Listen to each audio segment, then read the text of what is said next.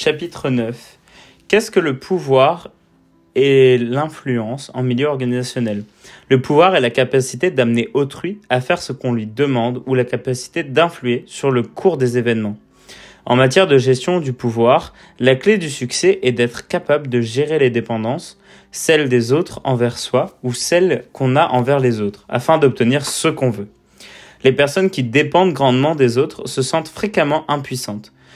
Ce n'est donc pas le pouvoir, mais bien l'impuissance qui a des effets invalidants dans les relations et les organisations. La perspective et l'habilitation du personnel modifient la compréhension du pouvoir en le transformant d'un pouvoir sur les autres en un pouvoir avec les autres. Quelles sont les principales sources de pouvoir et d'influence au sein d'une organisation? Le pouvoir lié au poste provient de la hiérarchie ou de l'autorité conférée à une personne par le poste qu'elle occupe ou le rôle qu'elle assume. Il revêt trois formes principales, le pouvoir légitime, le pouvoir de récompense et le pouvoir de coercition. Le pouvoir personnel émane de la personne elle-même et est généré dans les relations avec les autres. Il émane de l'expertise de la valeur de référence. Le pouvoir de l'information peut être personnel ou lié au poste. Il provient de l'accès à de l'information qui est importante pour d'autres.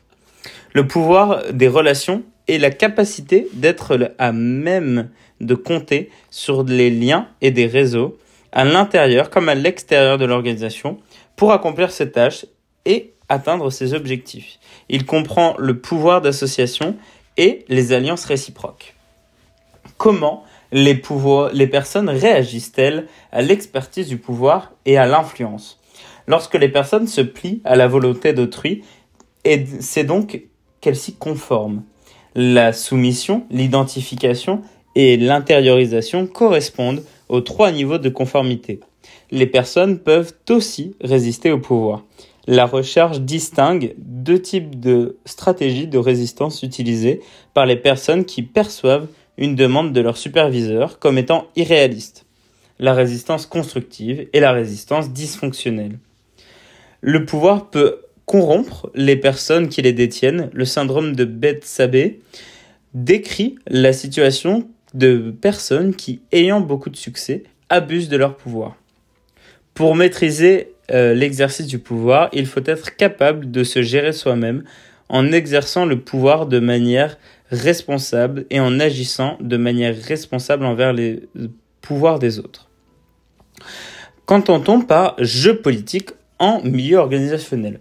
Selon la perspective adoptée, le jeu politique en milieu organisationnel peut être vu comme 1. L'exercice du pouvoir pour parvenir à des fins que l'organisation désapprouve ou pour obtenir des résultats qu'elle approuve, mais par des moyens qu'elle réprouve. 2 l'art d'élaborer des compromis originaux pour concilier les intérêts rivaux. Le jeu politique réfère aux efforts que consacrent les membres de l'organisation pour obtenir des ressources et atteindre leurs objectifs par l'entremise des systèmes et structures informelles.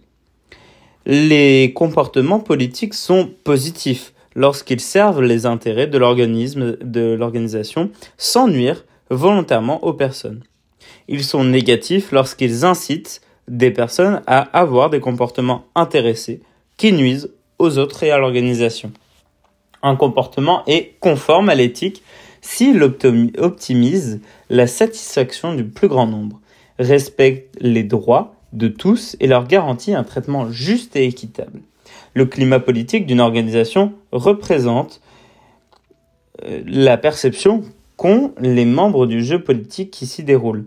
Lorsque les personnes ont une perception négative du jeu politique, elles subissent plus de stress professionnel et ont moins de satisfaction professionnelle, ce qui entraîne un roulement de personnel accru. Comment les personnes peuvent-elles naviguer dans l'univers politique des organisations?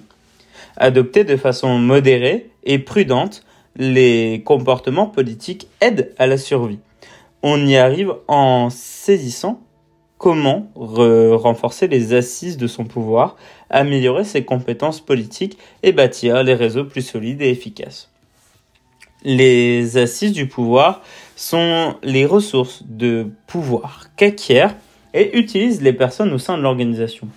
Elles permettent de faire avancer les grands projets, d'avoir accès à des ressources cruciales et de protéger ces ressources lorsqu'elles sont menacées par d'autres personnes ayant du pouvoir.